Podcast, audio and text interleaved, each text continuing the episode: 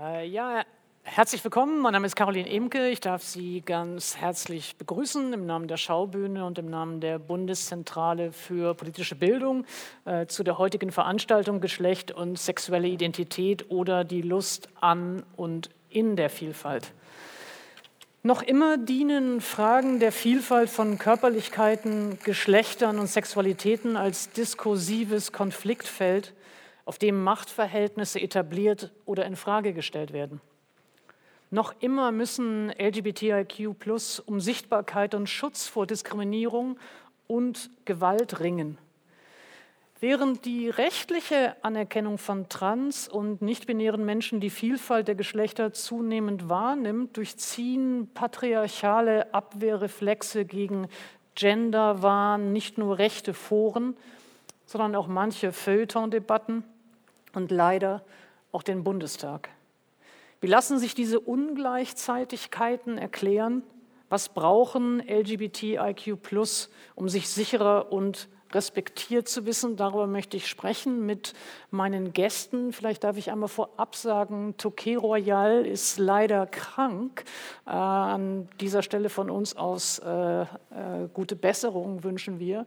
Ähm, und Heinrich Horwitz ist positiv getestet und deswegen zugeschaltet.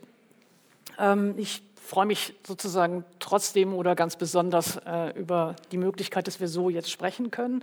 Ich möchte zunächst die Gäste vorstellen.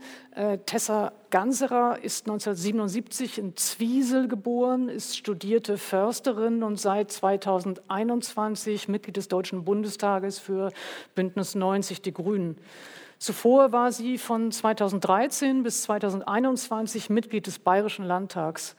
Dort vertrat sie ihre Fraktion als Mitglied im Ausschuss für Wirtschaft und Medien, Infrastruktur, Bau und Verkehr, Energie und Technologie sowie im Ausschuss für Fragen des öffentlichen Dienstes.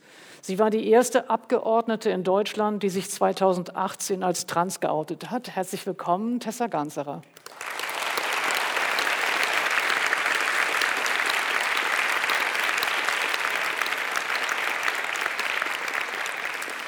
Heinrich Horwitz, 1984 in München geboren, ist Regisseurin, Choreografin, Schauspielerin und Dozentin für Regie. Horwitz studierte Schauspielregie und Choreografie an der HFS Ernst Busch in Berlin. Horwitz realisierte Produktionen in der freien Szene, an Stadttheatern und im Bereich der neuen Musik und arbeitet auch als Schauspielerin. Für die Rolle in Bruder Esel erhielt Horwitz den Adolf Grimme Preis. Zudem erhielt Horwitz den Tanz- und Theaterpreis der Stadt Stuttgart und des Landes Baden-Württemberg. Herzlich willkommen, Heinrich Horwitz.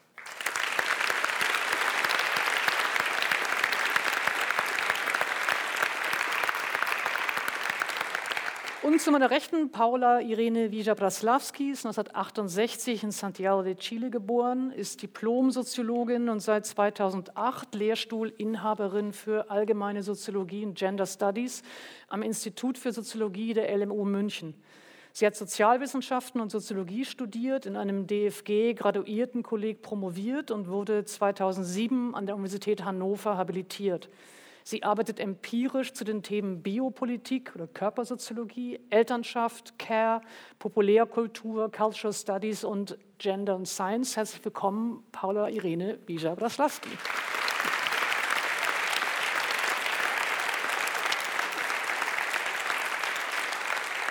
Ähm, für alle von Ihnen, die dieses Format nicht kennen, wir haben miteinander hier zunächst vielleicht anderthalb Stunden Zeit ähm, zu sprechen und dann endet der Stream, aber diejenigen, die hier im Theater sind, ähm, können dann sehr, sehr gerne Fragen stellen. Ich würde Sie dann einfach nur bisschen bitten, Handzeichen zu geben und zu warten, bis Sie ein Mikrofon haben. Heinrich Horwitz könnte Sie ansonsten gar nicht hören, aber ähm, ich freue mich auch auf den Teil dann. Ähm, ich würde ganz gern unser Gespräch hier vielleicht in drei Teile ähm, strukturieren. Zunächst ähm, ein bisschen über die Frage von Sprache und Selbstbestimmung oder Sprache und Identität sprechen. Ähm, dann äh, eine politische Kontextualisierung, vielleicht auch eine historische Kontextualisierung dieser Debatte ähm, vorführen und ähm, zuletzt ein bisschen einen Ausblick geben, Perspektiven aufzeigen, vielleicht auch Sehnsüchte und Wünsche ähm, formulieren.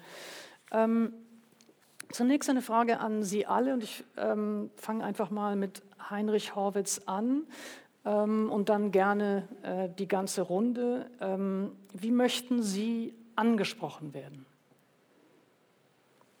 Ähm, ja, hallo, guten Tag auch von mir hier äh, aus Berlin Mitte ähm, an die Schaubühne. Ähm, ja, es ist, eine gut, ist eine gute Frage und eine sehr komplizierte Frage.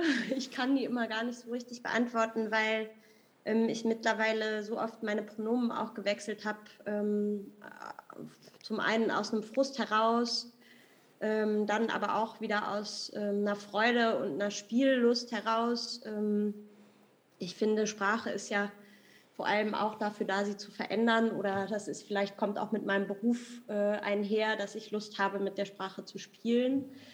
Ähm, ich benutze grundsätzlich alle Pronomen, das heißt, äh, man darf mich eigentlich mit allen Pronomen ansprechen. Äh, ich habe aber auch gleichzeitig große Schwierigkeiten damit. Ähm, ich habe meinen Namen mir selber, beziehungsweise eine Freundin damals mir gegeben und ausgewählt. Ich mag meinen Namen sehr gerne und werde gerne mit Heinrich angesprochen. Äh, ich präferiere auch immer das Du bei allem und allen und versuche das durchzusetzen, ähm, weil ich diese Bezeichnung von Herr tatsächlich äh, nicht nur als nicht-binäre Person kompliziert finde, sondern ähm, immer wieder darüber stolper als ein Synonym für Gott und das gar nicht verstehe. Das heißt, da würde ich sozusagen immer sagen, das geht nicht. Äh, bei allen anderen Sachen, finde ich, kommt es total auf den Kontext drauf an. Und ich freue mich eigentlich, ähm, wenn die Zuschreibungen, die gemacht werden, das heißt, je nachdem, welches Pronomen gewählt wird, äh, eine zärtliche ist und eine zugewandte. Äh, deshalb kann ich, das, kann ich das genau so in aller Komplexität nur beantworten. Ähm, und äh, für mich gehen alle Pronomen, wenn sie, ähm, wenn sie was mit mir zu tun haben und wenn sie auf ein Gespräch einladen. Vielen Dank. Paula. Um, also ich kann sehr gut anschließen und hätte auch in der Vorbereitung gedacht, genau, es kommt sehr auf den Kontext an. Also im akademischen Feld ist es nicht mehr so häufig, aber ich bin durchaus vertraut mit der Annahme beispielsweise Prof automatisch Herr oder so. Und da äh, fände ich das sehr problematisch, wenn da beispielsweise in meinem Fall ähm, nicht äh, Frau äh, wäre oder so. Aber ich glaube, es tatsächlich kommt sehr auf den Kontext an. Ich gehöre nicht zu den Menschen, die aber qua eigener sozusagen Praxis, eigener, eigenem Selbstverständnis oder wie manche sagen würden, vielleicht auch eigener Identität oder so, ähm, für die das jetzt für mich so ein Stolperstein oder eine Herausforderung oder so wäre. Ähm, also insofern, ich glaube, handelsüblich Frau und meist ist es gut, aber es käme eben auch ja, immer auf den Kontext an, mit welcher Art von unreflektierter Selbstverständlichkeit, was wie angenommen wird. Äh, wenn ich nachfragen darf nach dem äh, Titel, also nach dem akademischen Titel, ist denn ähm, das für Sie ja, übliche sozusagen das Professorin und dann kommt der Nachname oder Frau Professorin oder ähm also ich glaube, verbreitet ist im Deutschsprachigen weiterhin Frau Professor. Ah. Ja, ich glaube, das ist die, also ehrlich, ich glaube, das ist die im Feld unauffälligste Variante, handelsüblicherweise. Ähm, und es gibt Kontexte. Und zucken Sie dann oder fühlen Sie sich angesprochen? Oder? Ehrlich gesagt, ich glaube, ich, also, hm, nee. oder, also kommt wiederum drauf an, wer. Ähm, wer, wer das wie benutzt. Und es ist eine Anrede, die gar nicht so häufig benutzt wird direkt, sondern mhm. häufig, wenn über mhm. äh, gesprochen wird. Und ich glaube, direkt im Feld ähm, ja, gibt es ja, tatsächlich oft diese Frau Professor und ich selber zucke nicht, fällt mir gerade auf. Ähm, Genau, um das zu bestätigen, was ich gerade sagte, dass ich wahrscheinlich zu denen gehöre, die da naiv, ungebrochen, in einer fragwürdigen Selbstverständlichkeit äh, mit dem Pronomen leben. ähm, der auch verwendet wird. Ähm, und es gibt aber auch viele andere Varianten. Also mit dem, also ich selber benutze das auch mit dem ähm, ne, Stopp mit dem Professor in und so weiter. Ähm, und es gibt Kontexte, ich kenne das aus Österreich besonders, wo sehr stark darauf geachtet wird, schon sehr lange. Ne, wenn es als Frauen gelesene Menschen sind, dann Frau Professorin oder Diplomandin mhm. oder so, das sehr stark zu machen. Ziemlich anders als im deutschen Kontext. Mhm. Tessa Ganser? Ganz einfach, ich bin eine Frau, mein Name ist Tessa Ganser, meine Pronomen sind sie und ihr. Und nachdem ich in Bayern geboren und aufgewachsen bin, komme ich mit dem Du ganz gut klar. Äh, komisch finde ich es dann immer, wenn ich in sozialen Medien angesprochen angeschrieben werde mit Hallo Tessa und dann geht es mit Sie weiter. Das erinnert mich dann immer ein bisschen an mein Leben. ähm, ich würde ganz gerne eine Nachfrage noch stellen äh, an Heinrich Horwitz, ähm, äh, weil ich glaube, dass man nicht immer voraussetzen kann, äh, dass alle das wissen. Ähm, Sie haben gesagt, Heinrich ist der Name, den äh, eine Freundin ausgesucht hat und äh, der Ihnen besonders gefällt. Ähm, vielleicht können Sie sagen, was die Bedeutung ist von einem solchen gewählten Namen ähm, und welche Art von Ansprachen ungeheuer verletzend sind.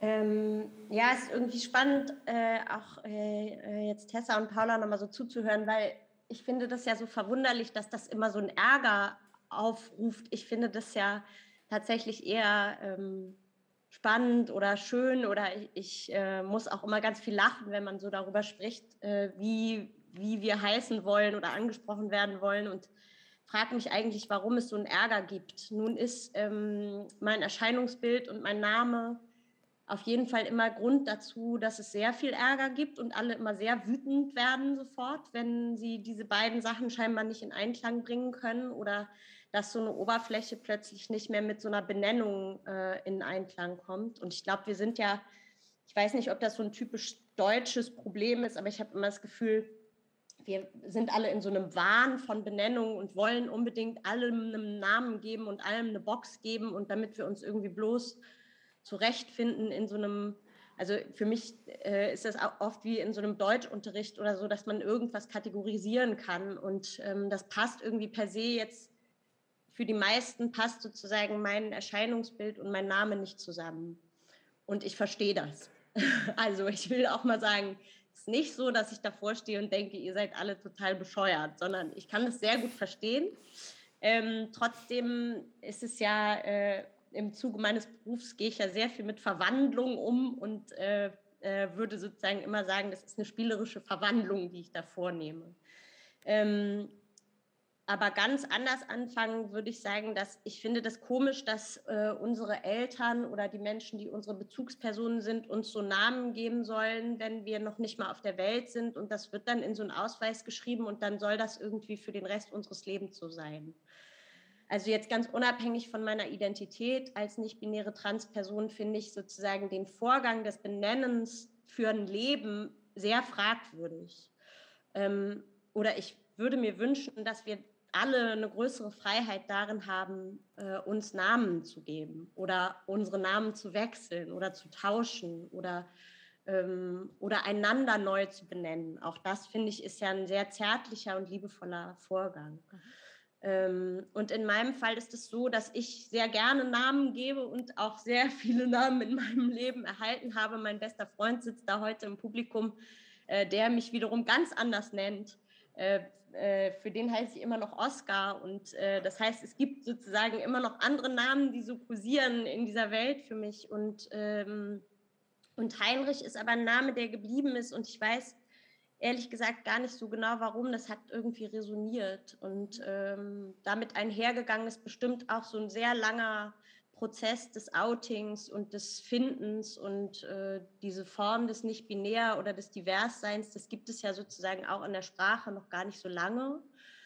Ähm, und auch da war für mich als eine Person, die irgendwie äh, versucht hat, eine Identität zu finden, auch das Benennen lange Zeit sehr diffus. Und mhm ich glaube, diese Reibung des Namens und meinem Nichtwissen, wohin in der Welt oder nicht, äh, nicht zurechtfindens, mhm. äh, war dieser Name äh, in der ganzen Komplexität und aber auch in dem Dissens so richtig. Mhm. Und ich glaube, deshalb ist für mich dieser Name so gut gewesen in der Schauspielschulzeit. Also das ist mittlerweile ja auch, weiß nicht, wie alt ich war, 22 oder so, das ist ja eine ganze Weile her ähm, war das für mich ein total guter Vorgang, dass ich plötzlich irgendwas hatte, was sich so krass reibt und so krass nicht übereinander passt. Und das war aber genau das, was für mich total passend war. Mhm.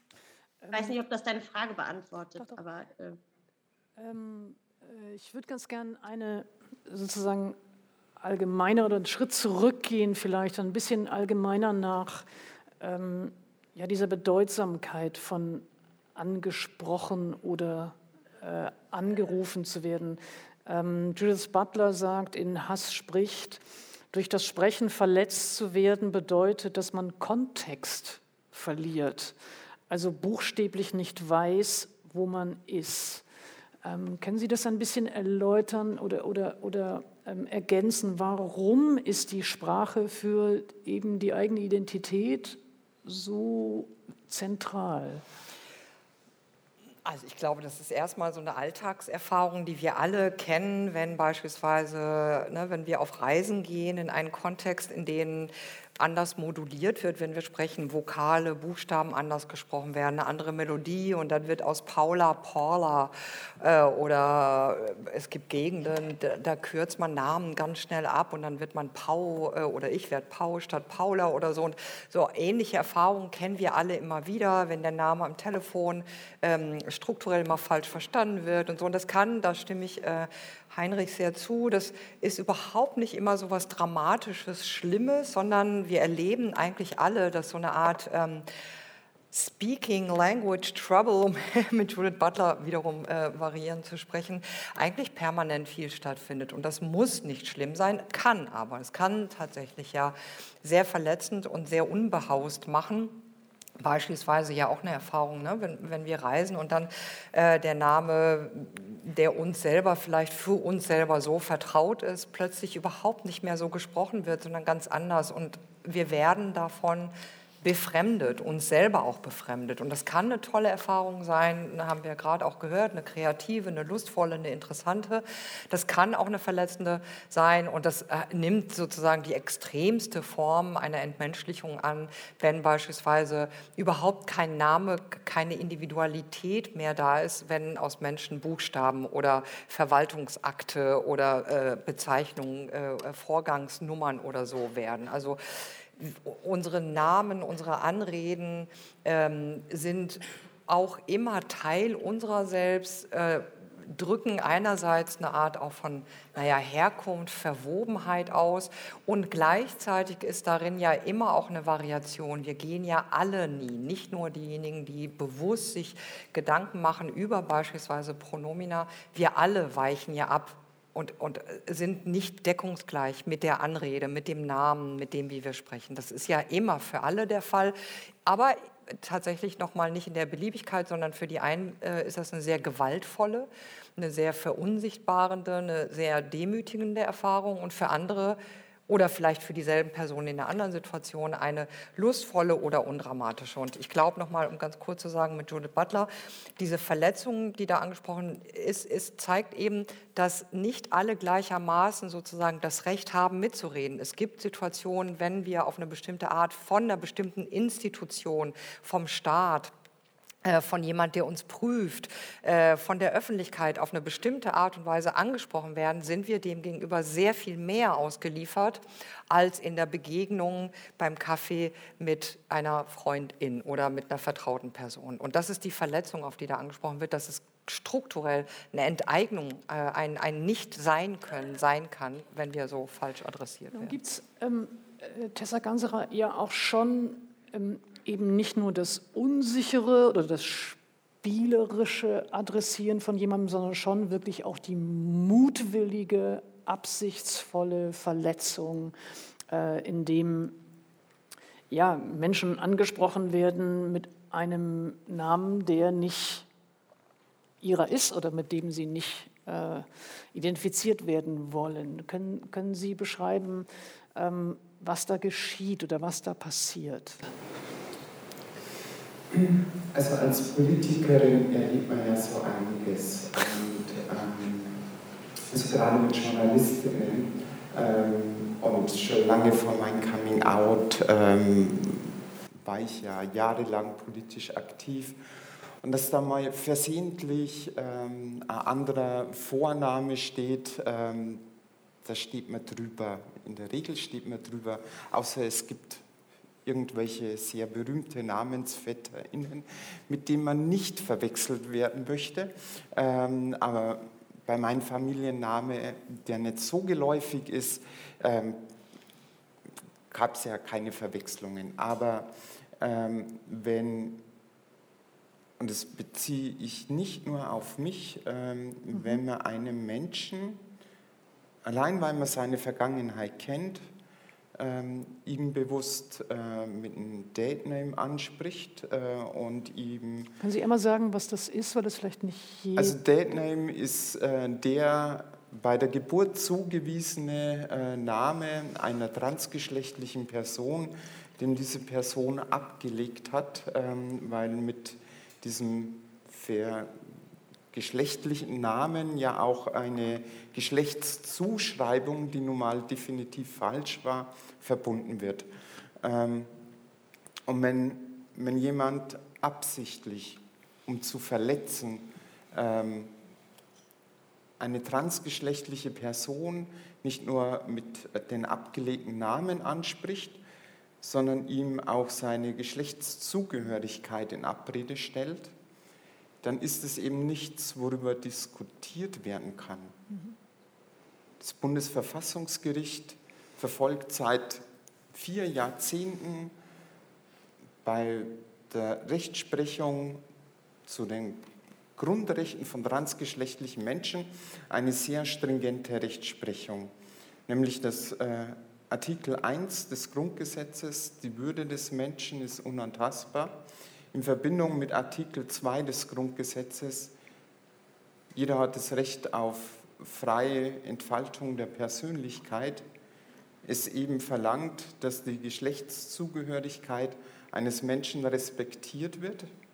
Und bei der Urteilsbegründung, und es ist ja nicht nur ein Urteil, das ist eine stringente Rechtsprechung über vier Jahrzehnte, dann gibt es eine ganze Reihe von äh, Urteilen, zu den Grundrechten von transgeschlechtlichen Menschen, stellt das Bundesverfassungsgericht in der Begründung unter anderem immer wieder darauf ab, dass es mittlerweile anerkannter Stand der Wissenschaft ist, dass das Geschlecht eines Menschen nicht nur allein anhand von körperlichen Merkmalen, nicht nur allein anhand von Chromosomen oder vom Hormonstatus abgelesen werden kann, sondern dass es im Wesentlichen auf die Geschlechtszugehörigkeit, auf die sogenannte Geschlechtsidentität ankommt.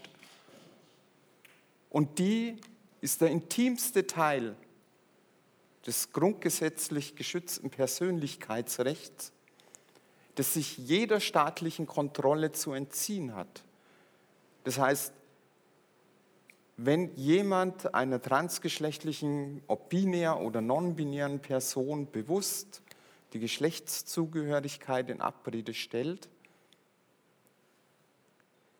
dann wird diesem Menschen das Grundrecht auf freie Entfaltung der Persönlichkeit in Abrede gestellt.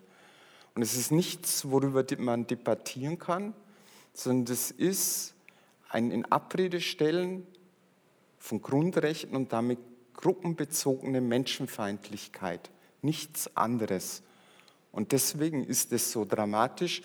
Und das drückt sich auch schon aus dadurch, dass ich einfach nur bewusst absichtlich immer wieder den Deadname erwähne oder den Menschen nur mit dem Deadname anspreche.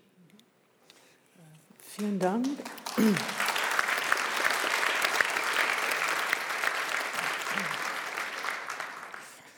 Ähm, ich würde ganz gerne vielleicht noch eine Nachfrage an äh, Tessa Ganserer stellen, nämlich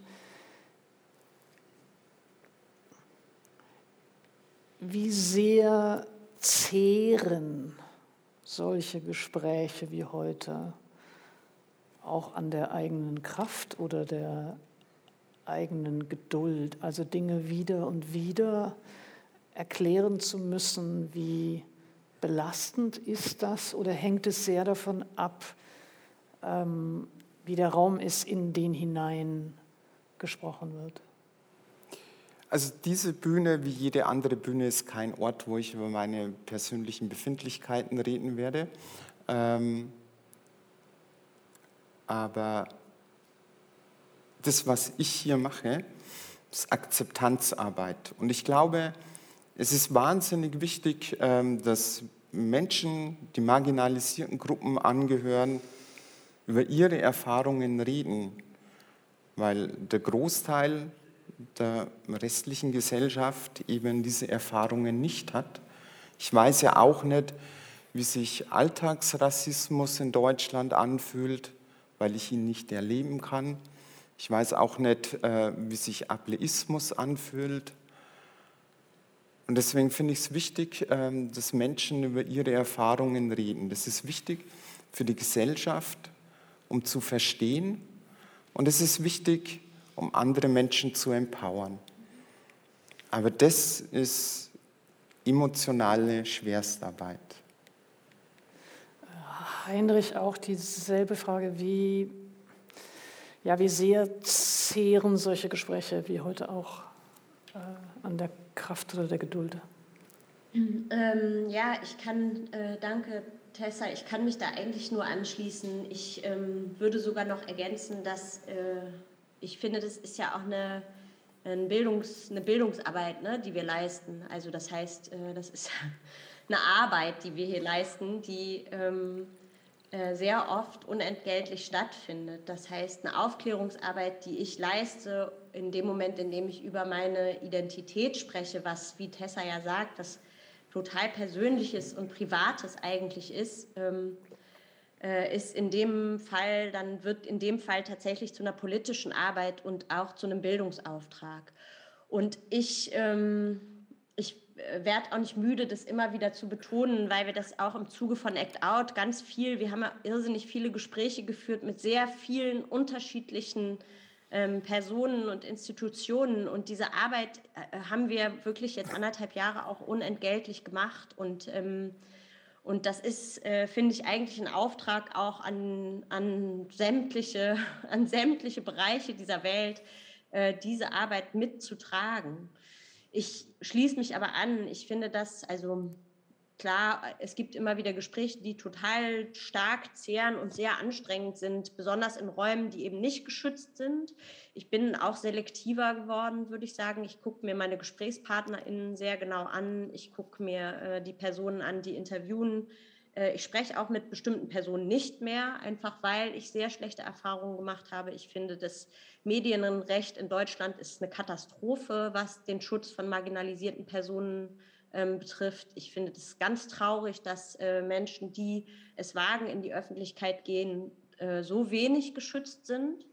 Mm, und da spreche ich jetzt nicht von Hate auf Social-Media-Kanälen, sondern wirklich äh, über einen Journalismus, der stattfindet. Und den finde ich tatsächlich sehr, sehr tragisch. Äh, das ist vielleicht nochmal ein Appell, den ich anhängen möchte, dass ich das Gefühl habe, ähm, ich verstehe nicht, warum es so wenig, ein, also oder an sehr wenig Stellen gibt es eine, ein einfühlsames Gespräch, äh, in dem ich das Gefühl habe, die Personen interessieren sich tatsächlich für ein Leid oder ein Bedürfnis oder aber auch, ein, auch eine Thematik, ne, die da vertreten wird, sondern es geht äh, oft darum, dann äh, um eine Stigmatisierung oder eine Viktimisierung von den Personen, die da sehr offen über eine Thematik sprechen, die sie ja selber betrifft. Mhm. Und das ist, äh, das finde ich eigentlich das Ermüdende. Ne? Also das Gespräch selber äh, finde ich überhaupt nicht problematisch. Ich, äh, Im Gegenteil, ich habe jetzt gerade ein äh, Kinder- und Jugendstück in Kassel gemacht mit Kindern und Jugendlichen aus Kassel, also äh, die alle aus marginalisierten äh, Perspektiven über Körpernormierung sprechen und äh, wie wenig äh, Aufklärungsarbeit, wie wenig Schutz und wie wenig Sichtbarkeit an der, deren Schulen stattfindet, ähm, das hat mich erschüttert. Also da können wir gar nicht genug sprechen, dass äh, diese Kinder und Jugendlichen irgendwie einen Ort und einen Raum haben, ähm, wo sie Menschen oder ja, auf Menschen treffen, ähm, Menschen zuhören können, die aus ihren Perspektiven erzählen, äh, die vielleicht auch ähm, die Möglichkeit bilden ähm, von Schutz und von äh, Zugehörigkeit. Mhm. Das heißt, ich, äh, ich finde, das ist Teil meiner Arbeit. Ähm, also ich empfinde das als Teil meines künstlerischen Schaffens, dass ich über queer-feministische Perspektiven spreche. Äh, und trotzdem würde ich mir zwischendurch ein größeres Allyship wünschen von Menschen, die nicht betroffen sind. Mhm. Ähm, ich würde ganz gern versuchen, ähm, das, worüber wir sprechen, so ein bisschen politisch zu verorten, aber auch historisch zu verorten. Und zunächst einmal auch auf die Situation, in der wir jetzt im Konkreten, im Angesicht des Krieges in der Ukraine sprechen. nachfragen, warum sind diese Fragen der Vielfalt, warum sind die Fragen der sexuellen Identität ähm, trotzdem oder gerade jetzt ähm, so relevant? Äh, also Sie sind es äh, seit einer ganzen Zeit äh, und ich kann äh, aus einer anderen Perspektive, um die Frage zu beantworten, ein bisschen auch an die VorrednerInnen anschließen, ähm, auch äh, genau im Sinne auch äh, hoffentlich einer gewissen Allyship oder so, also die unendliche Frustration, die ich inzwischen habe, das unendliche Genervtsein von schlechten Journalismus, äh, zu diesen Fragen, die immer wieder so tun, als würden wir nicht zu diesen Fragen forschen, als gäbe es keine Stimmen zu diesen Fragen, als gäbe es keine Initiativen und keine Sichtbarkeit und keinen Aktivismus. Ähm, betont, ignorant, desinformiert äh, irgendwas äh, zu diesen Fragen schreiben. Und das betrifft genau diese Thematik, also die Gender Studies, die ja hierzulande auch so gerne gebasht werden. Ähm, haben ein wirklich exzellentes, breites, internationales Wissen zu genau dieser Verflechtung von autoritären Policies in Ost und West und Nord und Süd und links wie rechts, eher rechts, aber auch links und gerade in dieser Stadt auch.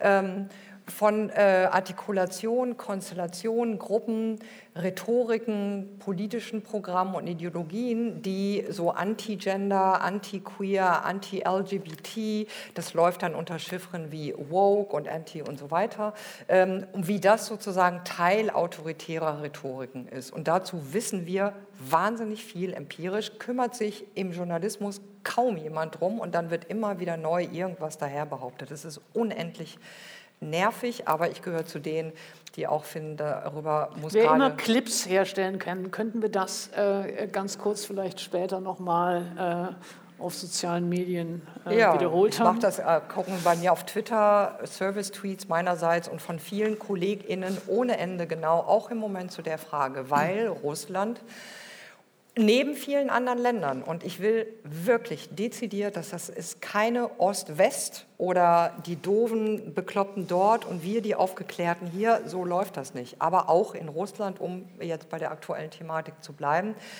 das äh, autoritäre Regime äh, um äh, sozusagen Putin äh, drumherum fährt in Russland und das gibt es in anderen Ländern auch. Wir kennen es aus Ungarn, wir kennen es aus Brasilien, wir kennen es von Trump ähm, fährt äh, dort eben eine Politik, die dezidiert antipluralistisch und antiliberal ist und antimenschenrechtlich. Äh, und ganz im Sinne dessen, was auch Tessa Ganserer und viele andere sagen, dass äh, geschlechtliche Selbstbestimmung Teil der Fülle an Menschenrechten ist, die allen Menschen, egal wo und wie, zugestanden werden müssen, qua sozusagen Mensch sein, was auch immer das dann bedeutet. Und das ist etwas, was in autoritären Regimes wie bei äh, Putin dezidiert abgelehnt und verfolgt wird. Es wird die Aufklärung über ähm, schwul, lesbisch, queer, LGBT, trans und so weiter sein, ist kriminalisiert. Äh, in äh, Tschetschenien, aber in vielen anderen Regionen werden Menschen massiv und sehr gewaltsam verfolgt. Es gibt eine offen ähm, homophob, ein dubioser Begriff, aber sozusagen wirklich eine, eine queerfeindliche, sehr gewalttätige Stimmung, auch in der Bevölkerung, wie in vielen Regionen, auch hier und äh, im Westen übrigens auch, äh, eben in Russland. Und ähm, das hängt damit zusammen, dass es äh, einerseits einfach ist, sich über sozusagen die ähm, Kriminalisierung, die Beschämung, äh, die Demütigung bestimmter Gruppen, sich selber als sozusagen stark handlungsfähig und handlungsmächtig zu inszenieren, also bestimmte Form des Politischen, die wir fachsprachlich dezisionistisch nennen mit Karl Schmidt. Also wo man sagen kann, eine Politik der starken Entscheidung, der Tatkraft, der äh, nicht lange fackeln, sondern mal machen. Also solche Formen des Politischen lassen sich eben auch leicht performen, wenn man bestimmte Gruppen, die als marginalisiert gelten oder als sensibel oder als äh, anders äh, gelten, wenn man die sozusagen öffentlich demütigt.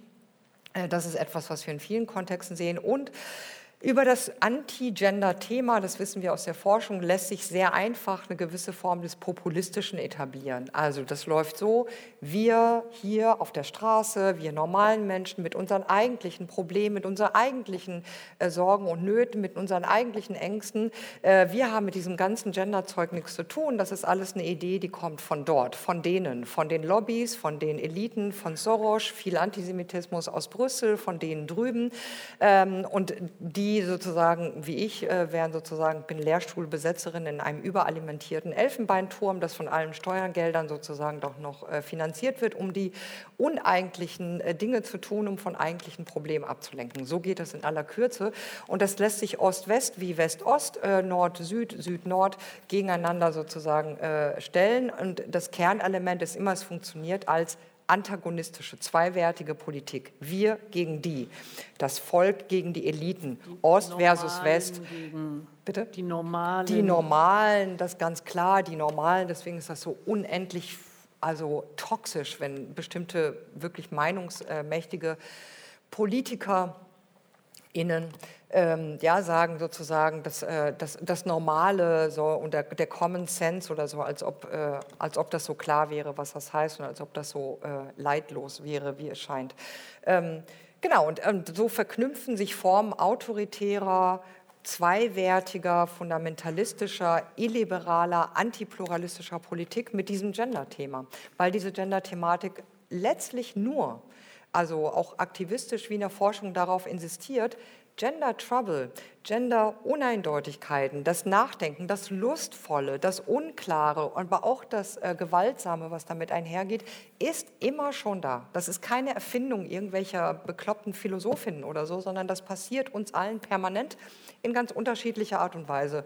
Ähm, und das wird sozusagen dann übersehen ähm, aber im Kern ist so eine pluralistische Idee in dieser Gender-Idee ja schon drin. Und das bringt viele Leute offensichtlich äh, auf. Ja. Ich würde ganz gerne eine Stelle noch, ähm, äh, noch mal nachfragen oder vielleicht auch äh, mir sozusagen noch mal betonen wollen. Nämlich, dass mein Eindruck ist, dass jetzt im Zuge des, ähm, des Krieges ähm, gibt es ein großes Entsetzen und es gibt auch eine, eine, eine große Selbstkritik darüber, dass frühere Aggressionen äh, des Regimes Putin ähm, nicht frühzeitig genug erkannt oder nicht frühzeitig genug ähm, eingehegt worden sind. Und worauf dann verwiesen wird, ist dann die Krim, äh, äh, Donbass, ähm, Syrien. Ähm, aber die interne Repression, interne Unterdrückung äh, und Marginalisierung und Diskriminierung von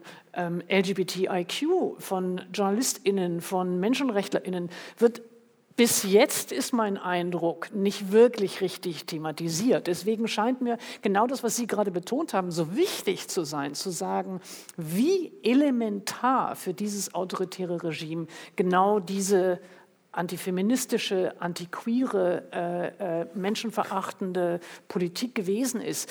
Ähm, Deswegen würde ich ganz gerne da noch einmal nachfragen, vielleicht auch mit Verweis oder mit einer Nachfrage nach, wie stark religiös untermauert das noch ist. Ja, klar, das äh, kommt noch auch als ein Element dazu. Auch da will ich noch mal sehr deutlich betonen, das ist überhaupt kein äh, dubioses sozusagen Privileg einer russisch oder sonst wie orthodoxen Kirche, wie wir das jetzt konkret ja auch sehen, sozusagen entsprechend autoritär, entsprechend militaristisch, entsprechend anti-menschenrechtlich zu agieren.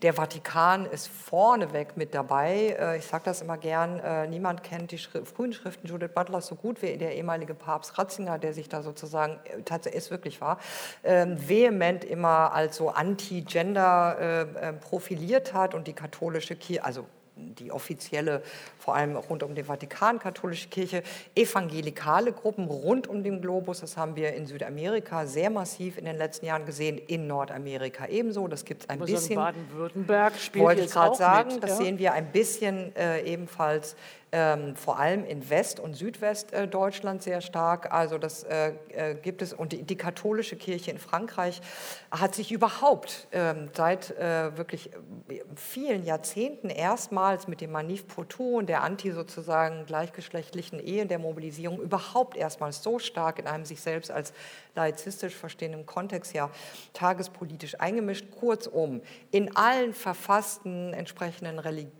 Kirchen, nicht Religion, Entschuldigung, Kirchen gibt es, aber es ist, sind nicht alle. Ne? Es, es, gibt Gruppierungen, die sehr fundamentalistisch, sehr, anti, äh, sehr autoritär unterwegs sind. Das ist im Fall Osteuropas, jetzt eben Russlands auch der Fall, aber wirklich nicht nur dort. Es gibt eine starke Alliance und die sind auch international miteinander gut vernetzt, auch über die spezifischen äh, Kirchen hinweg.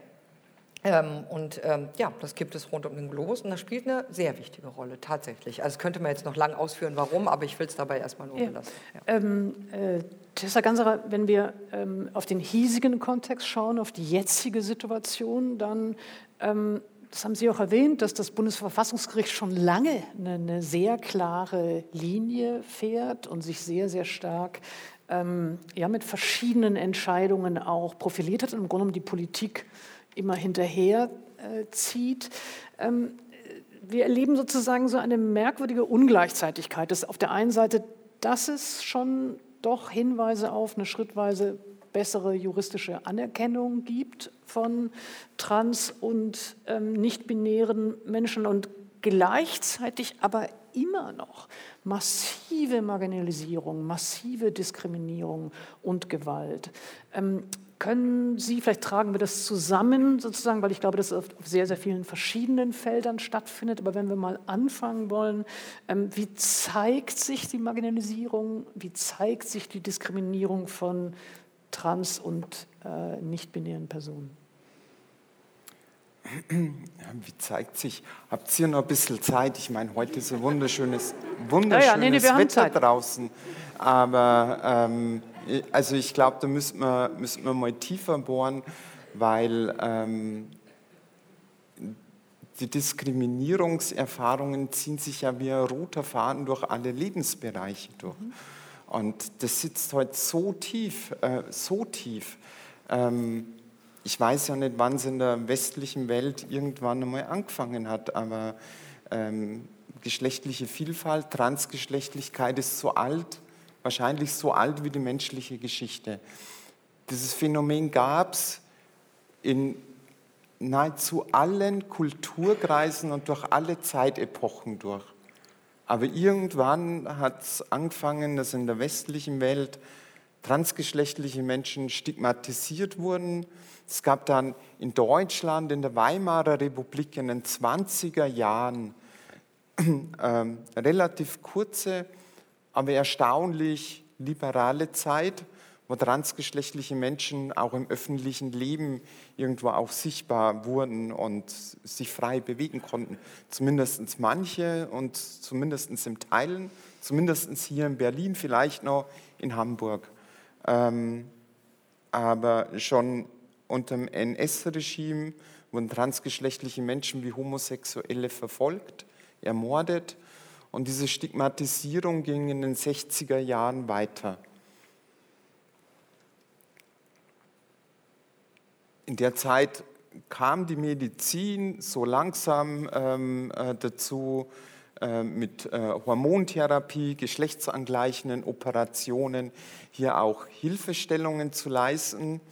Ähm, aber dann kam die Psychologie, ähm, namentlich ein US-Psychologe äh, namens Benjamin, der gemeint hat, äh, er hat die Weisheit mit einem Schöpflöffel gefressen und weiß, wer trans genug ist, um trans sein zu dürfen, zu einem sehr hohen Preis, dass transgeschlechtliche Menschen fortan alle als psychisch gestört galten, mit den Konsequenzen, Auswirkungen auf Lebensrisikoversicherungen, ähm, Beschäftigung im öffentlichen Dienst etc. etc. Und alle anderen, die diesen Werte, Moralvorstellungen äh, dieses Psychologen aus den 60er Jahren nicht entsprochen haben, waren nicht trans und wurden dann im Bereich der Perversion verortet und haben noch viel mehr gesellschaftliche Stigmatisierung erleiden müssen. Und es zieht sich heute durch. Ähm, die Weltgesundheitsorganisation hat jetzt beschlossen, dass äh, Transgeschlechtlichkeit aus dem internationalen Katalog der psychischen Störungen gestrichen wird, weil eben die Wissenschaft erkannt hat, dass das keine Störung ist. Das ist so, wir kommen so zur Welt und sind ansonsten ganz normale Menschen. Aber diese Einstellungen gelten halt heute noch. Und ähm, da gibt es halt Parallelen, wenn man sich äh, die emanzipatorische Bewegung der homosexuellen, der lesbischen äh, Menschen anschaut. Ähm, da galt bis 1990 Homosexualität noch als psychische Störung. Und wie oft erleben wir es heute in unserer Gesellschaft, ähm, wenn jemand abfällig, ähm, richtiggehend feindlich ähm, sich gegenüber Homosexuelle oder gleichgeschlechtliche Liebe allgemein äußert, dann kommt noch sehr oft, das ist krank, das ist wieder der Natur. Und es zeigt, wie fundamental auch die Psychologie mit der Pathologisierung die gesellschaftlichen Vorurteile und Abneigungen mit geprägt haben und immer noch prägen. Und es sitzt heute so tief, dass transgeschlechtliche Menschen in der Schule massive Diskriminierung erfahren, wenn sie sich als Jugendliche outen. Übrigens, es gibt eine hervorragende Studie vom Deutschen Jugendinstitut, die zeigen, dass sich die meisten transgeschlechtlichen Jugendlichen erst mit 17 und 19 geoutet haben, weil sie die Schule als so furchtbaren Ort empfunden haben. Und diejenigen, die sich während der Schulzeit geoutet haben, berichten von massivsten Diskriminierungserfahrungen. Es geht weiter im Berufsleben, das geht dann, zieht sich wie roter Faden dann eben auch durch die Medizin. Und nicht nur Diskriminierung im Gesundheitsbereich aufgrund von handelnden Personen, Ärztinnen etc., sondern auch strukturelle Diskriminierung, dass ähm, Leistungen, medizinisch notwendige Leistungen für transgeschlechtliche Personen, auf die sie eigentlich einen Zugang haben, einen Rechtsanspruch als Kassenleistung, ihnen der Zugang erschwert bis unmöglich gemacht wird. Und es geht weiter eben bis zur Politik. Die zitierten Bundesverfassungsgerichtsurteile die haben sie sich ja nicht ausgedacht. Die sind ja auch nicht vom Himmel gefallen, sondern hier mussten transgeschlechtliche Menschen ihre Grundrechte in jahrelangen Prozessen bis hinauf zum Bundesverfassungsgericht mühsam erstreiten. Geschenkt haben wir von dieser Gesellschaft und von der Politik, von diesen Rechten nichts bekommen bisher. Nichts. Jedes Recht mussten wir uns vom Bundesverfassungsgericht erstreiten. Und es ist halt leider Gottes immer noch so. Ich habe jetzt sehr große Hoffnung auf unsere neue Bundesregierung, auf die Ampelkoalition, die angetreten ist und eben für gleiche Rechte und für gutes gesellschaftliches Miteinander per Beschluss im Deutschen Bundestag zu sorgen und nicht darauf warten, bis das Bundesverfassungsgericht uns zum Handeln zwingt, sondern wir wollen die Einhaltung von Grundrechten für alle Menschen und ein gutes gesellschaftliches Miteinander in der Politik im Deutschen Bundestag sorgen. Darf ich da einmal nochmal nachfragen ähm, nach dem transsexuellen Gesetz, das ähm, ursprünglicherweise, glaube ich, 1981 in Kraft getreten ist und dann aber schon auch, genau äh, wie Sie es beschrieben haben, unter großen Anstrengungen und Druck äh, zweimal, glaube ich, äh, etwas, ah, sechsmal ähm, äh, korrigiert worden ist. Und können Sie vielleicht einmal dazu sagen, was A, was die Kritik immer noch an dem bestehenden Gesetz ist und was es für ähm, Vorschläge und Hoffnungen gibt, wie man es ändern kann? Also in sechs Urteilen hat das Bundesverfassungsgericht Teile dieses Gesetzes für grundgesetzwidrig erklärt. Das heißt, dieses Transsexuellengesetz war von Anfang an Unrecht. Bis zum Jahr 2007 zum Beispiel mussten transgeschlechtliche Menschen, wenn sie verheiratet waren, sich erst einmal scheiden lassen, damit sie der Staat in ihrer Geschlechtlichkeit akzeptiert hat. Eben auch mit wirtschaftlichen Konsequenzen für die Ehepartnerin. Es wurde durch ein Bundesverfassungsgerichtsurteil zu Fall gebracht. Das letzte Urteil ist aus dem Jahr 2011 es ist jetzt elf Jahre her, da hat das Bundesverfassungsgericht eben entschieden, dass es ein unzulässiger Eingriff in das grundgesetzlich geschützte Recht auf körperliche Unversehrtheit ist, wenn der Staat vorschreibt, dass transgeschlechtliche Personen eine geschlechtsangleichende Operation durchführen müssen und dann nochmal zusätzlich den Nachweis bringen, dass sie wirklich unfruchtbar sind. Das war bis elf Jahren Fakt, weil eben Geschlechtlichkeit sich nicht nur an körperlichen Merkmalen äh, festmacht und deswegen das Bundesverfassungsgericht 2011 nochmal festgestellt, dass es Frauen mit Penissen gibt und dass Männer auch Kinder gebären dürfen.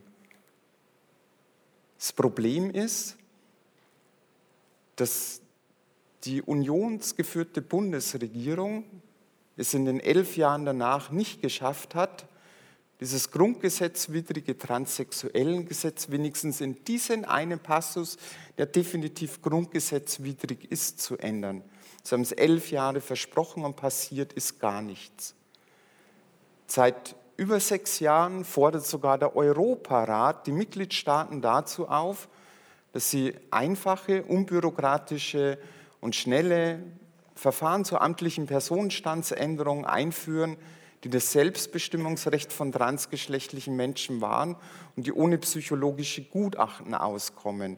Das ist nämlich momentan in Deutschland immer noch Fakt, dass transgeschlechtliche Menschen sich erst einmal hinsetzen müssen, einen Lebenslauf mit elf Jahren, mit 13 meine erste Liebe und so weiter und so fort. Und das nicht nur ins stille Tagesbuch, sondern mit so einem ausführlichen Translebenslauf schreiben Sie ans Gericht und stellen einen Antrag auf Personenstandsänderung. Dann entscheidet der Richter, zu welchen Psychologen, PsychologInnen Sie gehen müssen und müssen dann zwei psychologische Gutachten über sich ergehen lassen, damit dann eben danach der Richter entscheiden darf, ob diese Person von dem Staat als die Person akzeptiert wird, die sie ist. Und das halte ich nach wie vor, nicht nur ich, sondern viele äh, Rechtsexpertinnen und auch der Europarat als unzulässigen Eingriff in das grundgesetzlich geschützte Persönlichkeitsrecht. Und deswegen muss auch äh, der, der Rest, es sind ja eh nur noch Trümmer, die von diesem äh, unwürdigen und diskriminierenden Gesetz übrig geblieben ist, dass das endlich abgeschafft wird. Zahlreiche Euro, europäische Länder haben sich da längst auf den Weg gemacht. Malta, Belgien, Dänemark, sogar die Schweiz. Ähm, seit Anfang dieses Jahres sei in der Schweiz ähm, einfaches Verfahren zur amtlichen Personenstandsänderung, dass ich aufs Amt gehen kann und sagen, Entschuldigung, da ist ein Fehler passiert. Da hat man mich bei der Geburt nicht gefragt und wenn, dann, ich hätte ja sowieso noch nicht sprechen können, aber das ist definitiv falsch mein richtiger Name ist, mein Geschlechtseintrag lautet und dann kommt der Stempel drauf und dann zahlt man kleine Bearbeitungsgebühr und mehr geht den Staat eigentlich nichts an und gut ist. Und in diesen Ländern ist seitdem nettes Chaos ausgebrochen. Es sind da immer noch Mitglied der Europäischen Union und halten unsere Grundrechte aufrecht. Aber für das Leben von transgeschlechtlichen Menschen ist es ein Riesenschritt, dass sie sich nicht ständig und permanent erklären und rechtfertigen müssen. Vielen, vielen Dank. Äh, Heinrich Hobbitz auch die Frage, wir haben jetzt äh, äh, sehr viel Wichtiges erfahren über die Gesetzgebung, über ähm, auch die Kämpfe eben äh, um eine anerkennende und eine respektvolle und nicht ähm, ja, entrechtende, entmenschlichende Gesetzgebung. Ähm, mich würden noch einfach andere gesellschaftliche Bereiche, andere Formen ähm, und auch Gesten der, der Herabsetzung, ähm, der Stigmatisierung äh, äh, interessieren. Vielleicht können Sie ein bisschen ähm, das, das Feld sozusagen noch aufziehen. Ähm, ja, was ich ergänzend nochmal zur, Ge, ähm, äh, zur Gesetzgebung sagen kann, ist, dass es gibt dieses Personenstandsgesetz 45b, unter das ich sozusagen falle als nicht-binäre Person. Äh, aber auch da ähm, findet nach wie vor eine Stigmatisierung statt. Ich muss sozusagen auch mit einem, äh, mit einem Gutachten dahin und äh, ja, es gibt also auch, auch an der Stelle gibt es sozusagen immer noch keine ähm, keine Möglichkeit, das ohne ärztliches Gutachten durchzuführen. Äh, und auch im Kinderadoptionsverfahren bei gleichgeschlechtlichen Paaren. Also ich wollte nur sagen, die Liste ist, ähm, danke Tessa für diese Ausführung, aber die Liste ist äh, noch sehr viel länger und wahrscheinlich hat Tessa recht, wir könnten alle nicht mehr die Sonne genießen heute, wenn wir das weiterführen würden. Ähm, ja, ich, ich meine, ich kann sozusagen dem ähm, vor allem hinzufügen, dass ähm, diese womit wir gestartet sind. Ne? Also diese Fragen nach Pronomen und nach Ansprache und, äh, und auch die Verunsicherung, was vielleicht eher positiv ausgedrückt ist, äh, in meinem, tatsächlich auch in meinem Arbeitsbereich immer noch eine riesen Debatte ist, beziehungsweise es auch gar nicht angekommen ist. Also ich habe ganz viele KollegInnen, die tatsächlich in ihren Arbeitsbereichen eine große Unsicherheit erfahren, bis hin zu queerfeindlichen, homofeindlichen Äußerungen. Hm, die Arbeitsorte sind keine sicheren Orte. Also das ist ähm, mit Sicherheit in der Schule scheinbar für die Kinder so.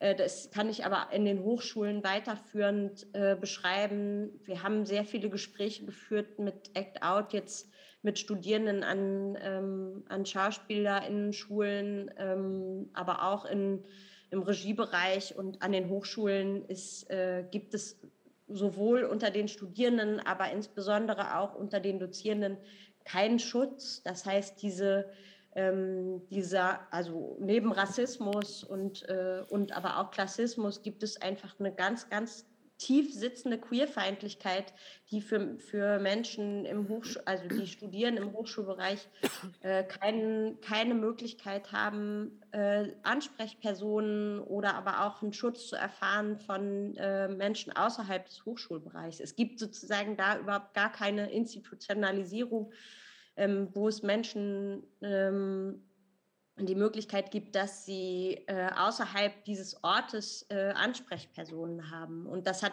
so durch Act Out, glaube ich, ein bisschen geklappt jetzt, dass man sich an Menschen wenden kann und ein Gespräch stattfindet. Aber es ist also das, was, was wir da erfahren haben das letzte Jahr, ist einfach eine totale Katastrophe. Da hat man das Gefühl, man äh, muss eigentlich erst mal anfangen, überhaupt zu sprechen. Und, äh, und das zieht sich weiter. Das ist sozusagen ähm, diese diese, diese Erfahrungen machen KollegInnen an Theatern. Äh, es ist ja jetzt irgendwie das ganze letzte Jahr, finde ich, auch ziemlich deutlich geworden an verschiedenen Häusern, sei es, äh, sei es an der Volksbühne, sei es auch am Gorki-Theater, überall ähm, gibt es ja immer wieder Fälle von Machtmissbrauch und von, ähm, ja, von einfach einem, einer gefährlichen Arbeitssituation. Und ich finde, das ist ähm, also ich bin froh, ob des Diskurses und dass, das, äh, dass es sozusagen jetzt eine Möglichkeit gibt, dass wir darüber sprechen. Aber ähm, Fakt ist, dass ich das äh, in meinem Arbeitsumfeld andauernd erlebe und immer wieder und äh, mir auch immer wieder die Frage stelle, inwieweit spreche ich darüber? Also jetzt, äh, inwieweit thematisiere ich das? Ähm, mhm. Wo kann ich auch als Ally ähm, auf was hinweisen? Ähm, wo mache ich mich verwundbar? Mhm. Weil diese Verwundbarkeit tatsächlich nicht nur eine ist, die empowert, sondern die ja, eine tatsächliche Gefährdung in, der, in einem Arbeitskontext bildet. Ich wollte nur kurz ergänzen, weil diese, äh, dieses, äh, dieses Wort Schutz und Unsicherheit, ich glaube, das wird aus sehr fragwürdigen, interessanten gleichzeitig Gründen gerne missverstanden in bestimmten Konstellationen. Ich glaube, wenn ich es richtig verstehe, ähm, oder ich würde ergänzen wollen auf, ähm, aus meiner Perspektive, dass genau das, was wir gerade gehört haben, also Schutz, äh, sicher sein können, sich gut oder angemessen okay fühlen zu können auf der Straße, bei der Arbeit, in der Freizeit, im öffentlichen Nahverkehr, wo auch immer, ist keine äh, gefühlige, übersensible Schneeflöckigkeit, von der wir hier sprechen. Ich will das keine noch einmal noch mal deutlich sagen. Hm? Kann man das nochmal, keine was? Keine gefühlige Schneeflöckigkeit okay. ja, von irgendwie übersensiblen, woken Snowflakes oder so, sondern es geht wirklich darum, als Mensch respektiert und anerkannt zu werden. Ich glaube, das wird immer, wie gesagt, gerne im Moment missverstanden. Also wenn ich es gerade richtig verstehe, was Heinrich oder Tessa Ganserer auch gerade sagten, also die, dieser Begriff Schutz meint ja nicht eine besondere äh, Pemperung oder irgendwas. Es geht wirklich darum, als Mensch in vollumfänglich anerkannt zu werden. Und was wir stattdessen sehen, ist genau das, nämlich die durch dubiose so Natur, Biologie, wie auch immer Argumente aus dem Bereich des normal Menschlichen ausgeschlossen zu werden. Und das führt genau zu dieser endlosen sozusagen Form von ganz kleinen, sehr dramatischen gleichzeitig bis zu ganz großen sozusagen ähm, Beschämungen, Diskriminierung, also wirklich ja, aber auch wirklichen Gewalterfahrungen. Also vielleicht sollten wir das auch, sagen, auch zur explizit aussprechen. Also das ja, ist sozusagen, genau, weil es genau darum geht, dass Leute nicht als eigentlich richtige Menschen in ihrer spezifischen Lebenswirklichkeit anerkannt werden, also entmündigt werden, ähm, delegitimiert werden. Ihnen wird nicht zugestanden, äh, für sich selber angemessen richtig sprechen zu können, nicht ernst genommen zu werden und so weiter. Also das alles will ich nochmal betonen, ist ja drin in, in diesem Begriff Schutz oder so. Mhm. Ja, das will ich, weil das auch, ja, wie gesagt, ich sage es jetzt zum dritten Mal, weil das so, so gerne, ja, manchmal, ich finde wirklich toxisch, lustvoll missverstanden wird, als ginge es hier um irgendwelche bizarren Befindlichkeiten kleiner Gruppen, die irgendwie nicht klarkommen mit der Härte des Lebens, das kein Ponyhof ich, ist. Ich glaube, so. das ist jetzt auch noch ein wichtiger Punkt. Also wenn, wenn es darum geht, zu demaskieren auch, wie Homo- und Transfeindlichkeit sich in diesen Diskursen ähm, ja, verbirgt, ähm, dann ist das eine, was Sie jetzt genannt haben, die Art, wie die Ansprüche auf ganz normale, würdevolle, respektvolle Behandlung und Anerkennung als Mensch ähm, denunziert wird als hypersensibel. Ähm, der andere Punkt, den Sie ganz am Schluss jetzt noch angewandt scheint mir auch ganz wichtig zu sein, dass nämlich immer so getan wird, ähm, äh, als könne man äh, diese Ansprüche dadurch abwerten, dass man sagt, es betrifft nur wenige. Was ist denn das für ein Argument? Nein, ja, aber das ist, das, ja. also es ist etwas, was mich wirklich spektakulär echauffiert. Ja. Also zu sagen, das betrifft nur wenige. Ja, so viele. Was ist denn das? Ich meine, das kann doch kein menschenrechtliches Argument sein. Ja, genau. Ähm, ja, aber das aber ist genau, ist, diese, genau das Politik wird der, immer mitgeführt. Ja. ja. das ist genau das, was unter dem die Normalen sind hier und da sind so ein paar, die sich in den Städten tummeln.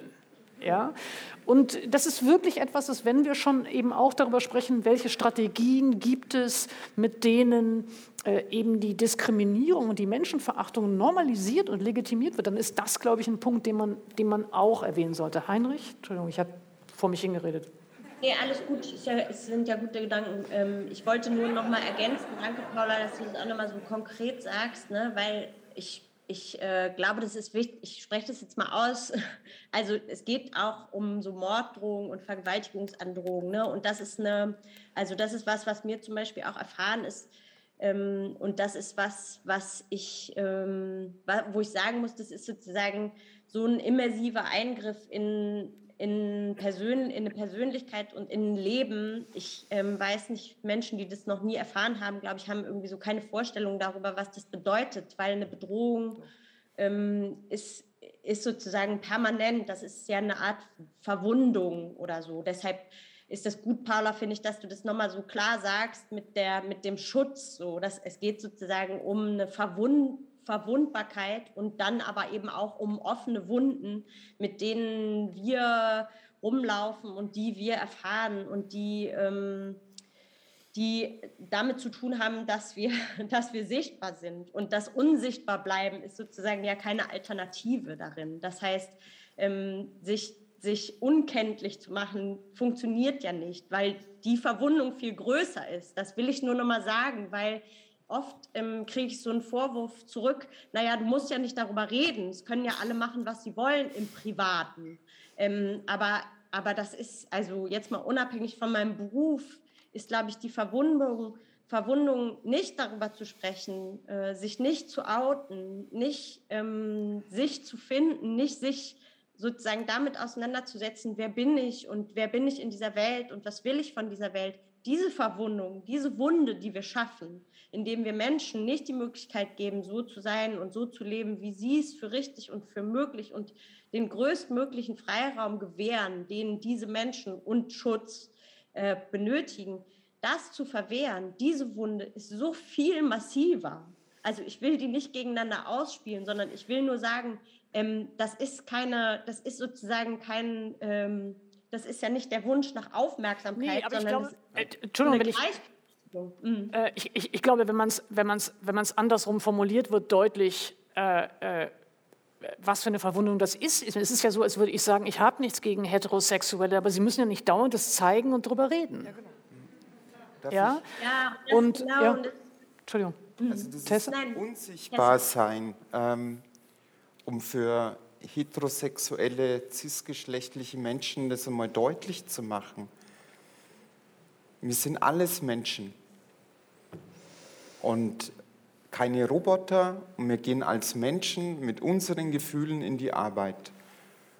Und natürlich merkt es meine Kollegin, wenn ich freudestrahlend verliebt am Sonntag in die Arbeit komme, äh, weil ich so ein schönes Wochenende verbracht habe. Und natürlich teile ich das dann auch meinen befreundeten Kolleginnen mit. Und die kriegt es auch mit, wenn es mir schlecht geht. Wenn es einem Menschen schlecht geht, weil es gerade eine Familienkrise kriegt, weil jemand gestorben ist. Der Partner, der Ehemann vielleicht gestorben ist. Für queere Menschen und nach wie vor sind 30, 40 Prozent der queeren Menschen auf der Arbeit nicht geoutet, aus Angst, gemobbt zu werden, den Arbeitsplatz zu verlieren, nicht befördert zu werden oder sogar körperliche Gewalt zu erfahren. Und diese Angst ist leider sehr real, wenn wir uns die äh, Antidiskriminierungsstudien anschauen, dann ist es leider immer noch gelebter Alltag in Deutschland.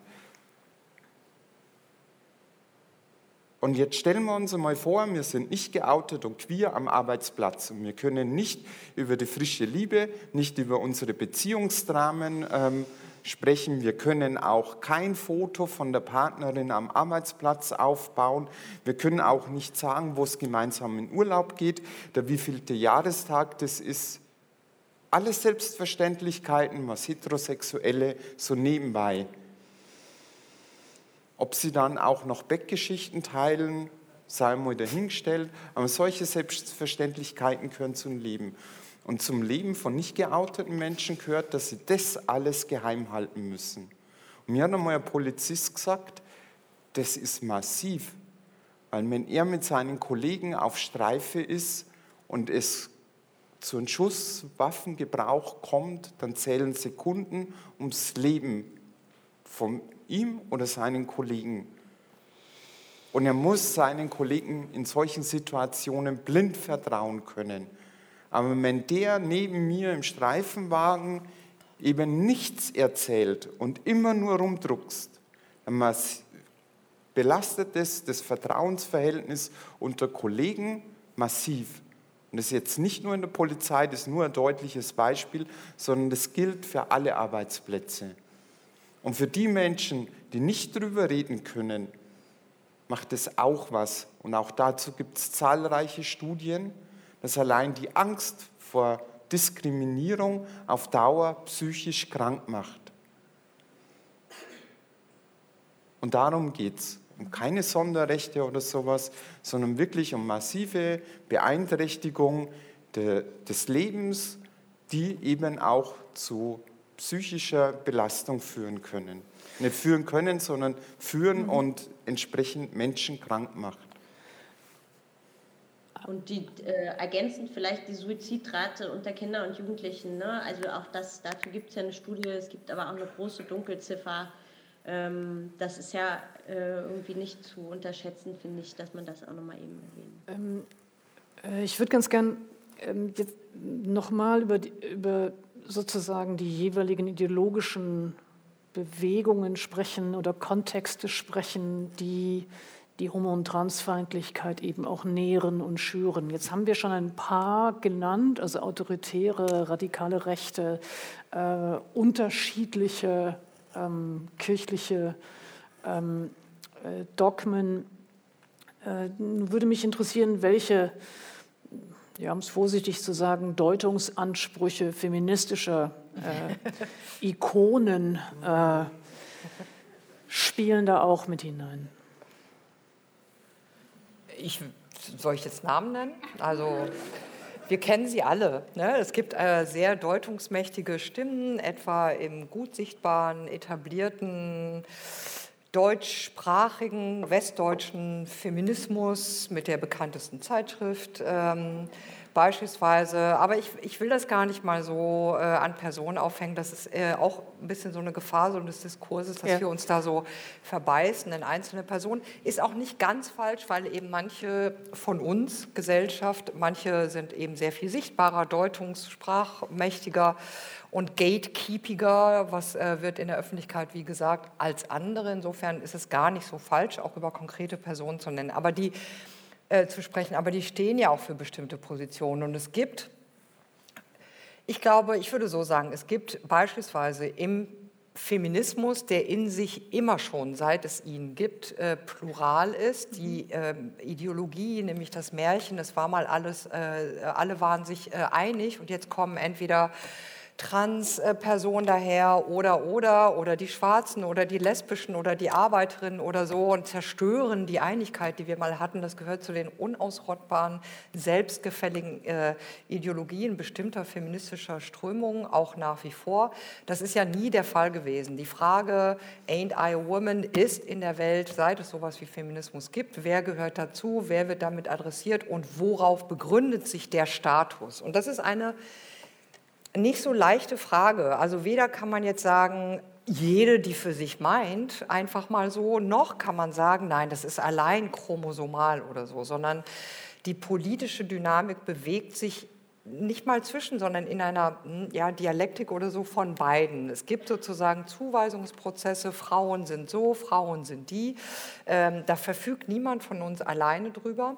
Und der Kampf um Selbstbestimmung, ja, zu sagen, wer bin ich, ich äh, in meinem vollen Menschsein, die zugleich immer was ganz Spezielles ist, als Mutter, als Frau, als Jüdin, als Migrant, als äh, whatever sozusagen, also die, die, die spezifische Form des allgemeinen Menschseins. Das ist der Kampf, den soziale Bewegungen und darin anerkannt und geachtet und äh, gerecht behandelt werden zu wollen. Das ist das, was immer schon sozusagen soziale Bewegungen umtreibt. Und deswegen streiten alle sozialen Bewegungen, auch die feministische, immer schon darum, wer ist ihr mhm. Kernsubjekt, wer mhm. ist ähm, ähm, die Frau, wer ist der Arbeiter, wer ist der Schwule, wer ist äh, äh, und so weiter, also das Subjekt der sozialen Bewegung. Es war nie friedlich, es war nie klar, es war nie frei von Konflikten. Die Frage ist ja, wie gehen wir mit diesen Konflikten, mit diesen Spannungen um, die ja auch real sind. Ich finde schon, dass man darüber auch diskutieren kann und das ernst nehmen kann, äh, sofern sozusagen Menschen anderen nicht ihre Existenzweise und ihr Recht als Mensch zu leben absprechen. Ähm, und diese Diskussion wird autoritär von manchen jetzt auch wieder geschlossen mit dem ewig alten, ewig sozusagen weiblichen, das ist ja so ironisch, ja, es ist so crazy, äh, mit dem Verweis auf eine biologische Eigentlichkeit. Alles Schwarzer spricht heute wie Virchow Mitte oder Ende des 19. Jahrhunderts. Alles, was wir am wahren Weibliche bewundern, ist in Wahrheit eine Dependenz ihrer Eierstöcke. Das ist Virchow 1890. So spricht mancher Feminismus heute auch. Ähm, also das eine wäre, ähm, was in Begegnen Sie dem? Also ich finde, was ist, was ist die Antwort darauf? Und die zweite, vielleicht daran angeschlossene Frage, bei der ich es wirklich nicht weiß. Ähm, ist, ist, es, ist mein Eindruck richtig, dass diese Auseinandersetzungen, die innerfeministischen, die ähm, mit einer besonderen Härte geführt werden? Oder ist das etwas, von dem Sie sagen, das vergisst man nur, das gab es immer schon wieder und das wiederholt sich nur? Weil ich glaube, es ist. Ja. ist äh, aber erstmal das Erste, was wäre die Antwort ja. auf. Also die Antwort meine und die ich auch immer wieder versuche auch äh, zu formulieren ist, ähm, zum einen, niemand verfügt ganz alleine für sich über die Geschlechtlichkeit. Das meint nicht, dass es nicht eine individuelle, absolut zu achtende Bottomline ein Recht darauf gibt, für sich selber zu entscheiden. Tatsächlich aber ist wie alles, was in der sozialen Wirklichkeit geschieht, gehört uns nicht alleine. Da, da, mischen alle anderen immer mit und deswegen befinden wir uns permanent ja immer wieder in Auseinandersetzung darüber, wie werden wir von anderen anerkannt, wie stellt sich eine bestimmte Statusgruppenzugehörigkeit her und so weiter. Das ist nicht eine biologische Bestimmtheit, sondern das sind soziale Kämpfe und die sollten ähm, mit Respekt, mit der Bottomline der, des Menschenrechts geführt werden. Äh, also das würde ich zum einen entgegnen und zum anderen würde ich entgegnen, dass wer meint, ähm, Geschlechtlichkeit definiere sich allein über eine angeblich immer total klare biologische Eigentlichkeit und dann gibt es ein paar freakige oder bizarre Ausnahmen, hat meines Erachtens sozusagen bestimmte Grundideen des Biologischen schlicht nicht verstanden. Wir haben eine biologische Natur, die plastisch ist, die vielfältig ist, die Evolution ja, ist auch eine kulturelle Koevolution äh, und alles, was wir sind als Menschen, ja, ist immer biosozial, ist eine sozusagen komplexe Dynamik, wo sowas wie materielle Aspekte, ob das Hormone, ob das Anatomie, Chromosomen, Gehirn ist, wie Lebenserfahrung, Lernen, Praxis, Wünsche, Fantasien, Erfahrungen sich wechselseitig mischen und bedingen. Man, wir können das eine nicht sozusagen in einer Form von anderen trennen, dass wir immer genau wissen, na, von Natur aus ist das nur so und von Sozialem ist das nur so aus. Kein Chromosom kommt daher und sagt, hello, ich bin weiblich. Also das, das ist ja eine völlig absurde Idee vom Biologischen. Zweitens entgegne ich auch, wenn man biologisch argumentieren will, ähm, dass es so etwas wie Reproduktionsbiologie gibt, also die berüchtigte Anisogamie, ähm, ist das eine. Dass daraus sozusagen deterministisch alles andere folgt, das ist noch jeder biologischen Idee auf die Füße gefallen. Auch die biologische, unsere materielle, unsere somatische Wirklichkeit vom chromosomalen bis zum sozusagen hochkomplexen Biolebewesen in komplexen ähm, Konstellationen ist viel komplexer als das.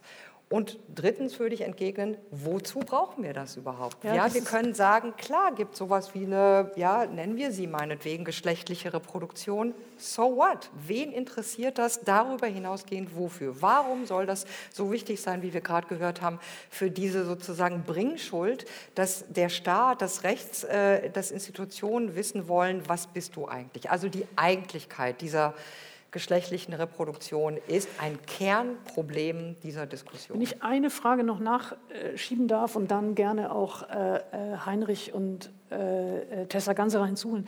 Ähm, der letzte Punkt ist einer, der mich ähm, auch beschäftigt, der beschäftigt mich schon als queere Person, dass ich den Ehrgeiz gar nicht nachvollziehen kann, warum ich einer anderen Person absprechen will, als ja, also wie jemand liebt oder wie jemand sich versteht. Ich verstehe wirklich, ich meine wirklich verstehe, ich verstehe den Ehrgeiz überhaupt gar nicht.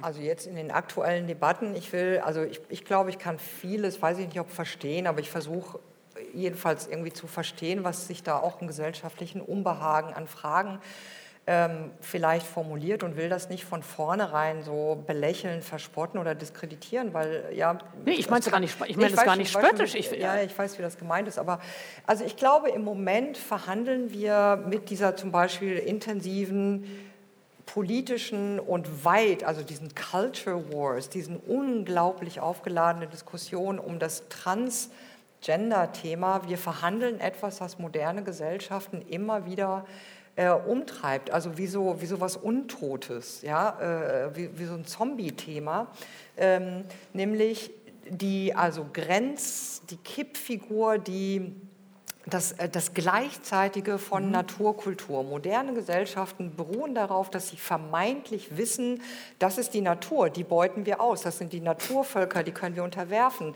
Das ist von Natur aus so, also können wir nicht verfügen. Und das ist ja die Idee, dass das von, was der Natur zugeschlagen wird in der Moderne, gilt als das ist so. Da kannst du dich als queere Person auf den Kopf stellen, aber mei, ja, das ist halt Natur. Äh, und das ist so ein Bereich des Unverfügbaren. Für mhm. manche Leute gibt das vielleicht Sicherheit, für andere ist das eine ideologische Behauptung. Und ich glaube, ganz viele Leute sind einfach davon überzeugt, das ist so.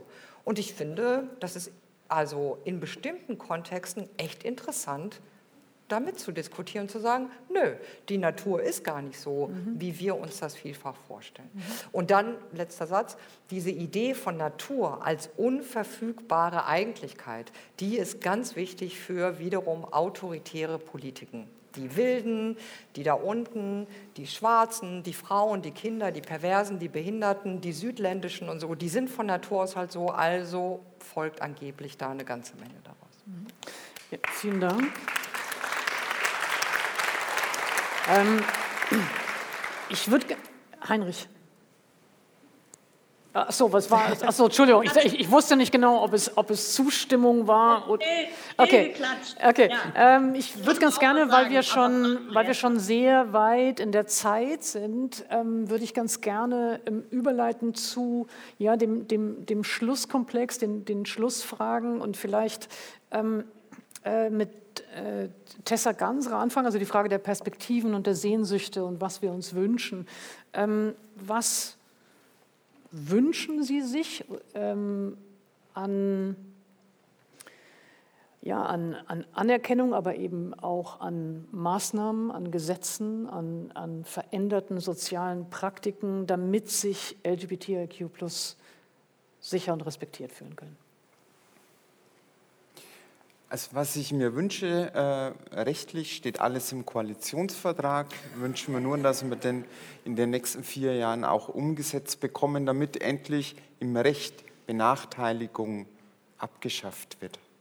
Dass wir mit einem Aktionsplan die notwendige gesellschaftliche Akzeptanzarbeit eben auch mit befördern können, dass wir das allgemeine Gleichbehandlungsgesetz ähm, stärken, äh, die Antidiskriminierungsstelle des Bundes, dass wir Hasskriminalität, also dort, wo fehlende Akzeptanz in Ablehnung, in Hass umschlägt, dass eben dort auch der Staat sich wirklich deutlich und schützend vor die marginalisierten oder vor, vor Diskriminierung betroffenen queeren Menschen stellt.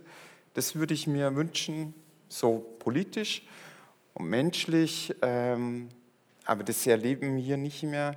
Da bin ich dann eher meine Psychotherapeutin, die meinte, ach Frau Ganserer, das dauert noch 250 Jahre. Und ich glaube, dass sie da recht hat. Dass queere Menschen nicht, und Transpersonen insbesondere nicht so wie ich sich ein halbes Leben lang mit Angst quälen müssen sondern dass sie einfach so sein dürfen und sein können, wie sie sind, ohne Angst vor irgendwelchen Benachteiligungen oder sogar Gewalt zu haben. Und dass wir einfach akzeptieren, dass wir alle so unterschiedlich wie wir sind, doch alle gleich und frei an Rechten geboren sind und respektvoll miteinander umgehen. Das würde ich mir wünschen. Mhm.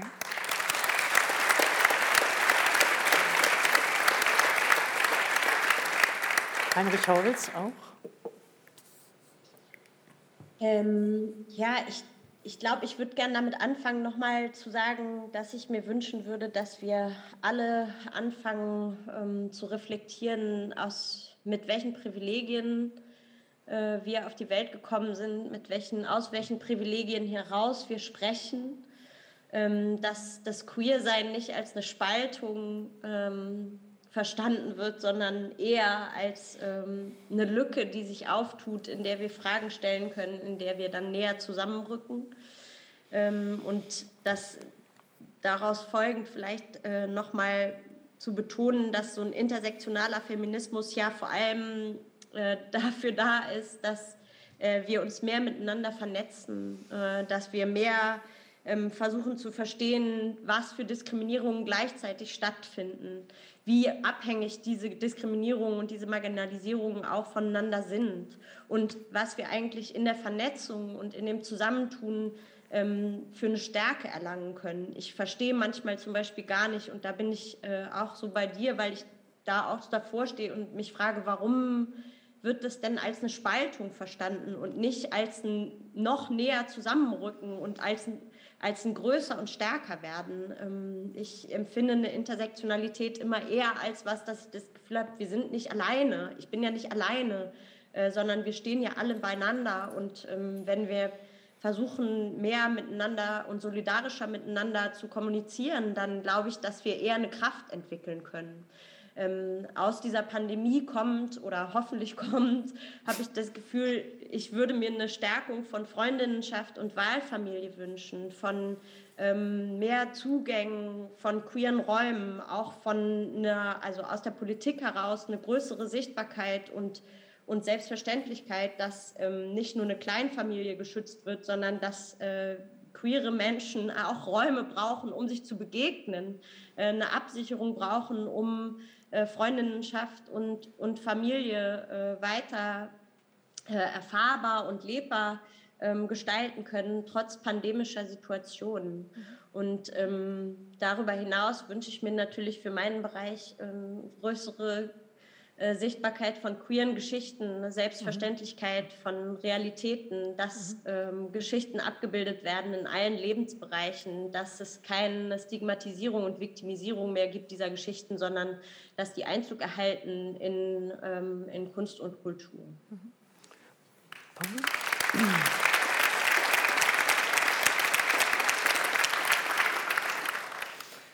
Also ich will gar nicht viel ergänzen, kann mich vielem anschließen. Ähm, anschließend vielleicht auch an das, was äh, Tensa Gansra, aber auch Heinrich gerade sagten.